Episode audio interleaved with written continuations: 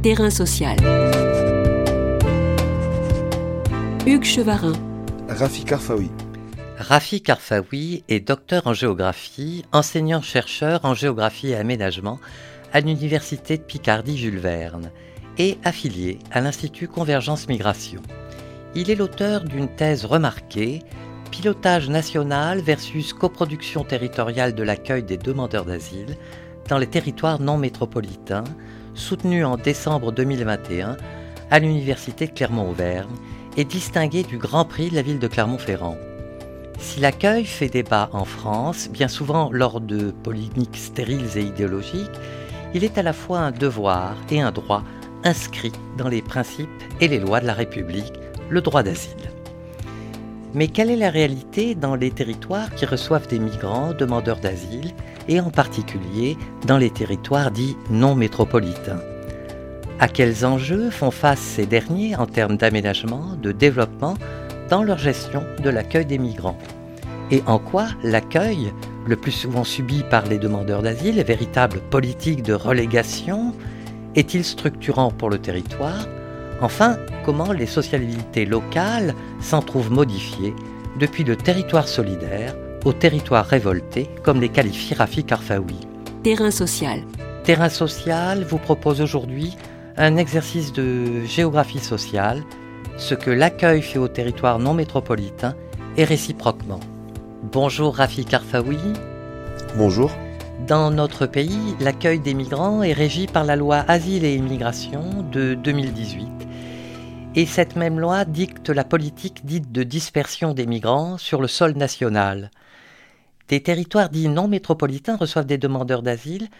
Comment sont choisis ces territoires et à quelles difficultés sont-ils confrontés? Bon, pour les territoires non métropolitains, on retrouve des territoires non métropolitains qui sont fragiles, c'est-à-dire des territoires qui, par exemple, ont des difficultés pour les mobilités, c'est-à-dire pour le transport, euh, il faut imaginer qu'une qu'un travailleur social qui, accompagne un demandeur d'asile pour par exemple des rendez-vous administratifs, pour des rendez-vous chez le médecin, dans un territoire non métropolitain ou pour le dire plus facilement un, un espace qui est situé hors des grandes villes, et euh, qui est fragile, qui est confronté à des difficultés, il va avoir beaucoup euh, de temps à consacrer lors de ce déplacement.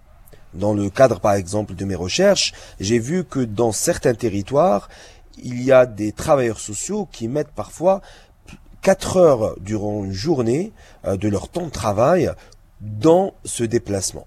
Et donc, il y a euh, un peu plus de difficultés dans ce cadre-là euh, pour suivre ces personnes qui demandent l'asile. Euh, voilà par exemple une difficulté concrète de ce territoire pour l'accueil. Quand ces migrants sont accueillis, ils le sont dans des structures dédiées, des centres d'accueil pour demandeurs d'asile, des CADA. De quelle manière sont installés ces CADA sur les territoires non métropolitains? Les CADA qui euh, sont installés sur ces territoires non métropolitains, il faut euh, rappeler que c'est une compétence de l'État. L'État français a la possibilité d'imposer, hein, y compris un CADA dans n'importe quelle localité dans, dans laquelle voilà il a décidé de créer un centre d'accueil. Ce qu'il faut savoir, c'est que la création des centres d'accueil, elle répond à un marché. C'est-à-dire que l'État va ouvrir euh, donc euh, un appel d'offres à destination des associations qui gèrent la demande de l'accueil des demandeurs d'asile. Donc il va y avoir des dossiers, certains vont être sélectionnés, et puis il va y avoir donc des euh, captations de logements, si vous voulez, de la part d'associations qui vont suivre l'accueil des demandeurs d'asile, euh, justement, et puis qui vont euh, décider d'installer un CADA, par exemple, dans la localité, je sais pas, d'Ambert, de Clermont-Ferrand, etc. Ça va être donc en fonction des disponibilités immobilières que les associations, c'est en fonction de ces disponibilités que les associations vont décider justement d'ouvrir des places d'hébergement dans telle ou telle autre localité. C'est donc bien à l'échelle locale qu'il faut réfléchir et en particulier sur cette notion d'interconnaissance que vous soulevez. Donc, pour ces territoires, les enjeux de développement territorial sont centraux dans l'accueil des migrants. Je n'irai pas jusqu'à dire qu'il y a une compétition entre les territoires, en tout cas pas toujours. Dans certains cas, euh, cette euh, situation euh, de compétition entre territoires peut exister. Alors moi, dans le cadre de ma thèse, je l'ai identifié justement pour des territoires qui sont fragiles, pour les territoires qui sont plus dynamiques, c'est-à-dire qui n'ont pas de problème de perte de population du fait voilà de d'un vieillissement ou d'un solde migratoire négatif. Bon, ces territoires-là voient pas forcément dans l'accueil des demandeurs d'asile une nécessité, par exemple, pour ouvrir euh, ou pour maintenir une classe d'école primaire. Vous savez, quand, quand ils hébergent des familles de mon, situation de demande d'asile avec enfants. Donc, cette situation de, euh, de concurrence entre les territoires peut parfois exister dans des espaces fragiles, parce que euh, ça représente un enjeu pour eux. Vous savez, le, la question du maintien d'un seuil pour les établissements scolaires, pour, par exemple, remettre sur le marché un bâtiment vacant, et donc pour convaincre in fine, les bailleurs sociaux à, à développer encore des programmes immobiliers sur place. Et donc finalement, la question de l'accueil va se retrouver dans une dynamique plus large, une dynamique territoriale. Mais par contre, entre les associations, il est clair qu'il y a une concurrence, et ça, euh, évidemment, hein, une concurrence qui existe depuis très longtemps, puisque les associations, évidemment, existent euh, aussi, euh, les associations qui gèrent la demande d'asile existent aussi par ces financements de la demande d'asile, donc c'est ce qui leur permet d'avoir des financements, de recruter, d'avoir aussi un fonctionnement relativement normal. Et ce qui est intéressant, par exemple, dans un des terrains de mes recherches, précisément dans le territoire ambertois, en fait, c'est dans le livradois forez à côté de Clermont-Ferrand, à une heure et quart euh, de Clermont-Ferrand précisément.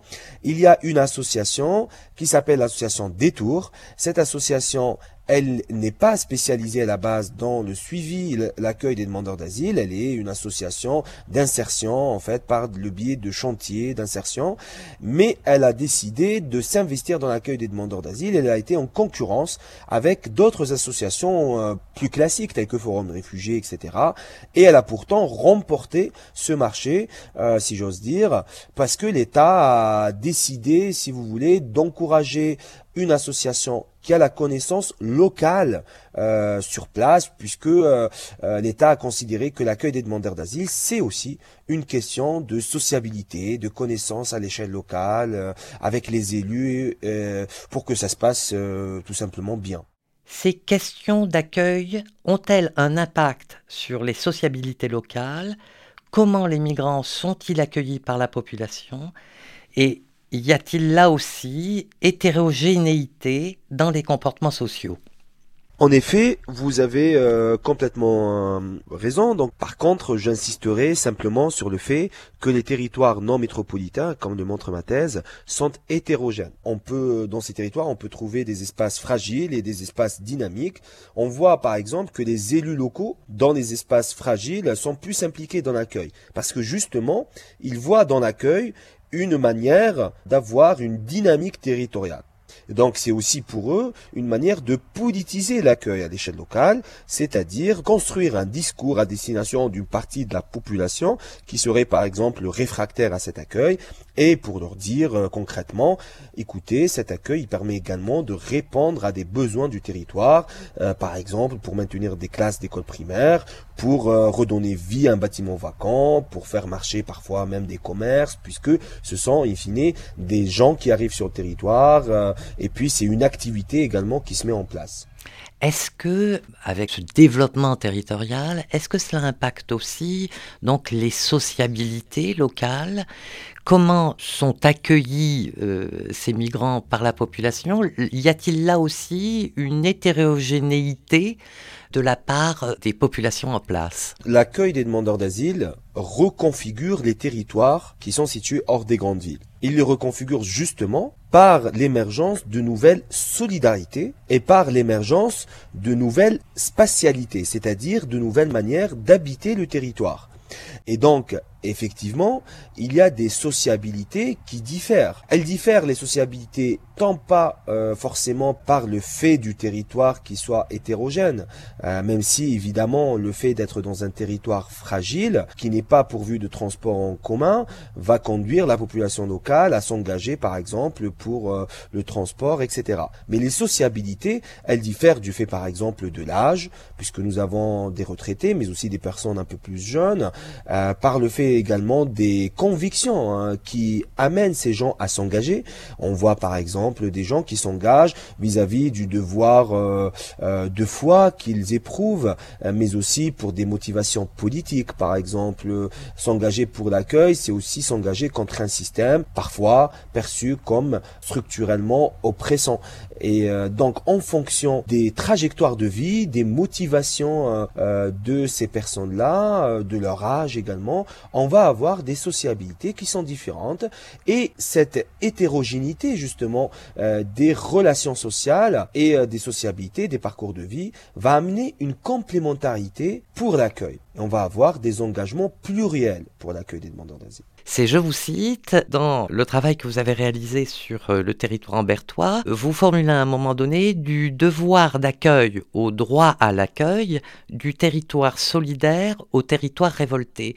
Cela veut dire que sur le territoire même, il y a une transformation des comportements de la part des habitants qui au final, restructure l'ensemble du territoire? Donc, il y a d'une part euh, ce que je nomme le territoire solidaire, qui naît euh, justement de euh, l'engagement de ces personnes. Le territoire solidaire, concrètement, c'est quoi?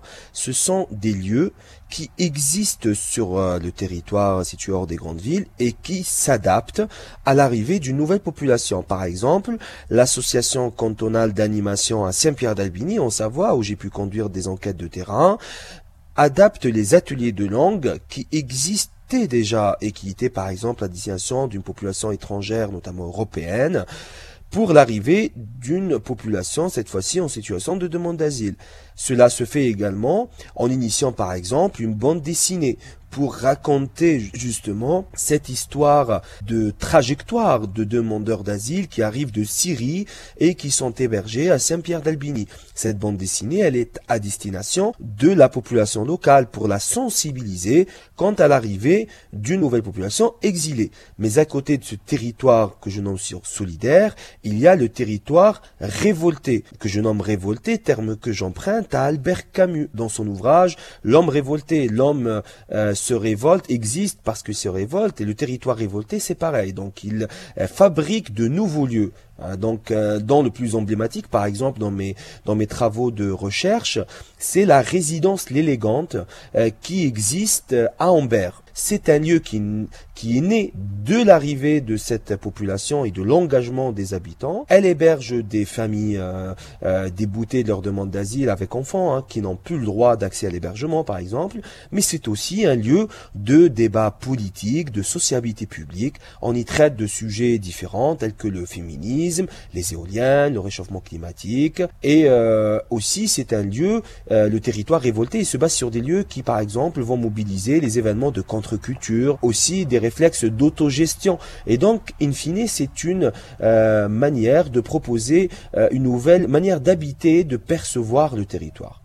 Est-ce qu'on peut dire ce qui était au départ une contrainte, c'est-à-dire quelque chose imposé par l'État, est devenu une chance pour les territoires concernés et donne un avenir à ces territoires qui étaient peut-être un petit peu bouchés. Alors je pense que la contrainte, elle est d'abord imposée aux demandeurs d'asile c'est-à-dire celles et ceux qui euh, souvent n'ont pas choisi leur lieu d'hébergement et qui se retrouvent parfois euh, contre leur gré dans un espace qui est dépourvu de transport collectif où ils ne connaissent pas des gens, etc. Néanmoins, justement, les espaces qui sont situés hors des grandes villes, qu'ils soient fragiles ou dynamiques, montrent d'une certaine manière une capacité d'innovation sociale, permettent de répondre à des difficultés concrètes auxquelles sont confrontés euh, ces personnes pour justement essayer de, euh, de répondre à leurs besoins du quotidien, mais aussi euh, c'est une chance pour ces territoires évidemment parce que l'arrivée de cette nouvelle population, que ce soit d'un point de vue, j'allais dire presque utilitariste, c'est-à-dire un certain nombre d'habitants que j'ai rencontrés et qui ne connaissaient pas, par exemple, euh, ce qui se passait au Soudan, en Syrie, dans d'autres euh, pays. Et donc il y a une nouvelle, si j'ose dire, une nouvelle sensibilisation, une nouvelle prise de conscience euh, chez un certain nombre voilà d'habitants qui euh, euh, qui sont sur place dans ces territoires. Toutefois, si l'on devait peut-être essayer de, de, se projeter un tout petit peu dans l'avenir, est-ce que il faut continuer sur cette voie-là ou est-ce qu'il y a quand même des choses à, à faire évoluer dans l'accueil des migrants sur les territoires non métropolitains? Si vous voulez, un des résultats majeurs que montre ma thèse, c'est finalement l'inégalité ou les inégalités sociales qui existent entre demandeurs d'asile. C'est-à-dire que l'État français, quand il crée des structures euh, d'hébergement, on parle par des financements, euh, c'est notamment la capacité d'hébergement qui fonde ces financements. Les financements sont attribués, c'est-à-dire en fonction des capacités d'hébergement. Et l'État ne regarde pas l'hétérogénéité des territoires et n'adapte pas de financement justement à certaines difficultés telles que l'absence de transport collectif, la difficulté de mobilité et donc finalement le suivi va être parfois beaucoup plus difficile, moins efficient dans certains territoires. Il provoque également des burn-out euh, pour des travailleurs sociaux qui n'arrivent pas voilà à suivre cette cadence euh, parfois euh, très intense hein, du fait même du suivi propre à la demande d'asile mais aussi du suivi dans des territoires qui sont confrontés à des difficultés de dynamique, voilà, de mobilité, etc. Donc l'État, voilà, c'est une des particularités sur lesquelles il pourrait se pencher justement, euh, ne serait-ce que par rapport à cela. Après, je pense qu'il y a différentes manières d'intervenir. Il y a l'échelle locale, évidemment, mais il y a aussi d'autres échelles, l'échelle nationale, l'échelle européenne, à l'échelle internationale aussi, puisque évidemment la mobilité est un droit, un droit qui souvent n'est pas respecté. Merci Rafi Karfaoui. Je rappelle que vous êtes docteur en géographie, enseignant-chercheur en géographie et aménagement à l'Université de Picardie-Jules Verne et êtes affilié à l'Institut Convergence Migration. Vous êtes l'auteur d'une thèse remarquée Pilotage national versus coproduction territoriale de l'accueil des demandeurs d'asile dans les territoires non métropolitains, soutenue en décembre 2021 à l'Université Clermont-Auvergne et distingué du Grand Prix de la ville de Clermont-Ferrand. Terrain social. Tous les podcasts du chantier sont à retrouver sur lechantier.radio et sur les plateformes d'écoute.